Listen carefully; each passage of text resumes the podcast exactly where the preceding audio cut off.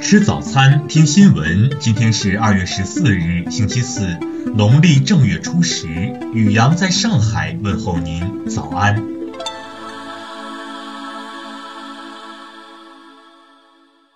先来关注头条新闻，听新闻早餐知天下大事。近日，特朗普签署了一项行政命令，旨在推动美国在人工智能领域的发展。此项行政命令被西方舆论普遍认为是针对中国的。这项行政命令要求联邦机构在研发投入中把人工智能列入优先地位，同时扩大相关科研人员使用政府数据的权限。就在同一天，美国国防情报局还发布了一份报告，宣称俄罗斯和中国不断提高的太空能力，可能很快就会阻止美国及其盟友自由地利用外太空。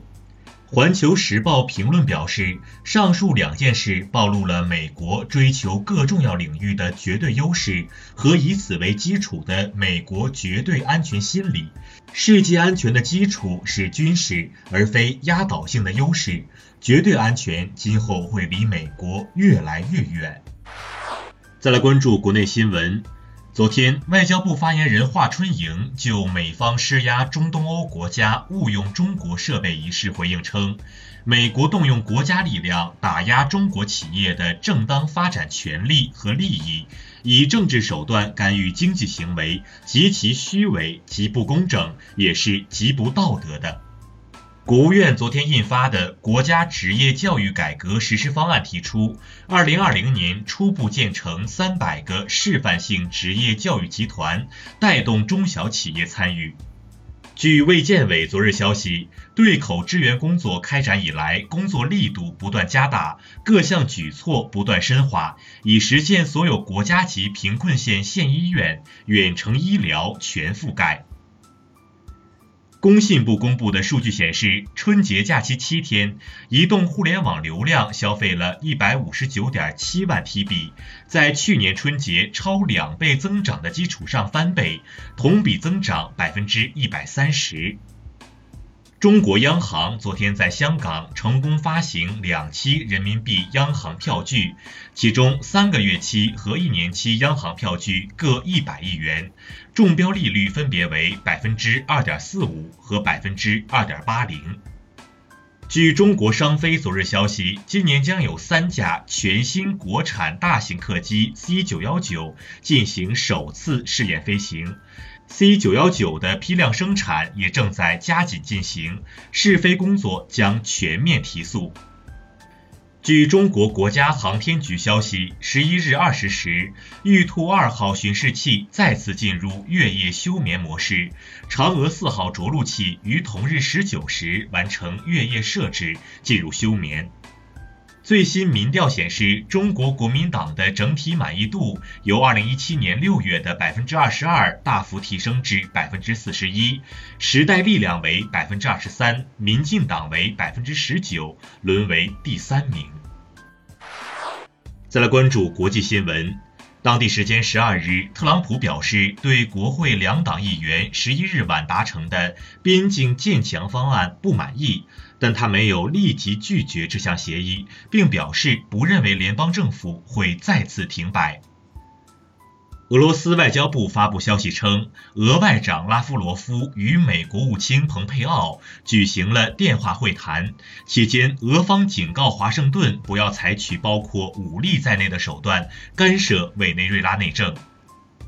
苏联前总统戈尔巴乔夫表示，美国退出中导条约的决定是为了追求绝对军事优势，谋求世界霸权。他呼吁美国人民和国会与莫斯科展开对话。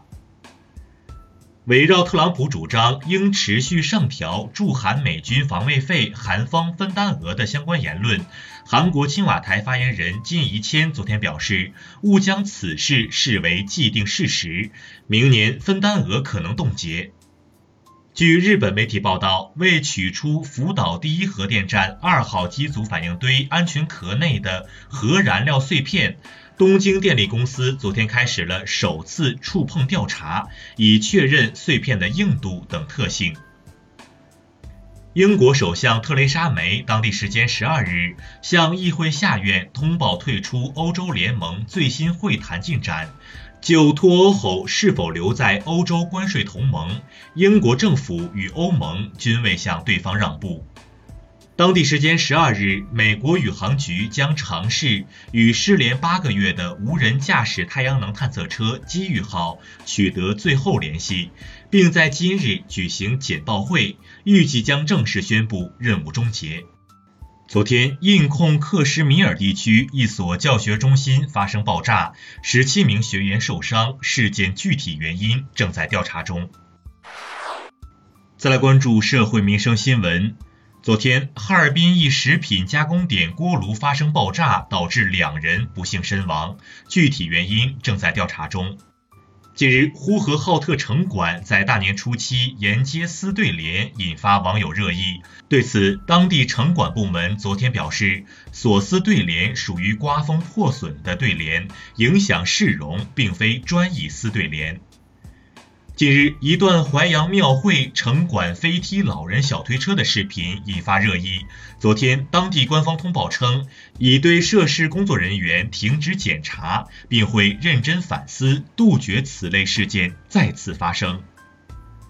近日，一段男子在三亚街头随意小便的视频引发热议。对此，三亚市公安局称，视频中该男子的行为造成了不良社会影响，被处以行政拘留十日。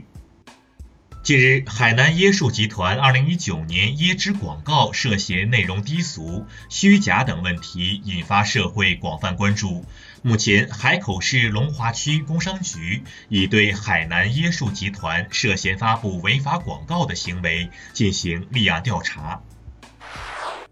再来关注文化体育新闻。据多家媒体报道，刚刚加盟西甲西班牙人队仅仅两周时间，中国球员吴磊的球衣销量就超过五千件，排在队内第一。据美国媒体报道，克里斯波什计划在热火队退役他球衣当日正式宣布退役。波什在2010年7月加盟热火队，曾两次帮助球队获得 NBA 总冠军。苏富比拍卖行官网显示，一件名为《路人记忆一》的人工智能作品将于3月6日亮相伦敦拍场，估价达3万到4万英镑。由四川省地方志编纂委员会编纂的《四川省志大熊猫志》日前正式出版，这是中国首部以大熊猫为主要记述对象的官修纸书。以上就是今天新闻早餐的全部内容，请微信搜索 xwzc 零二一，也就是新闻早餐拼音首字母再加数字零二一。如果您觉得节目不错，请在下方拇指处为我们点赞。一日之计在于晨，新闻早餐不能少，咱们明天不见不散。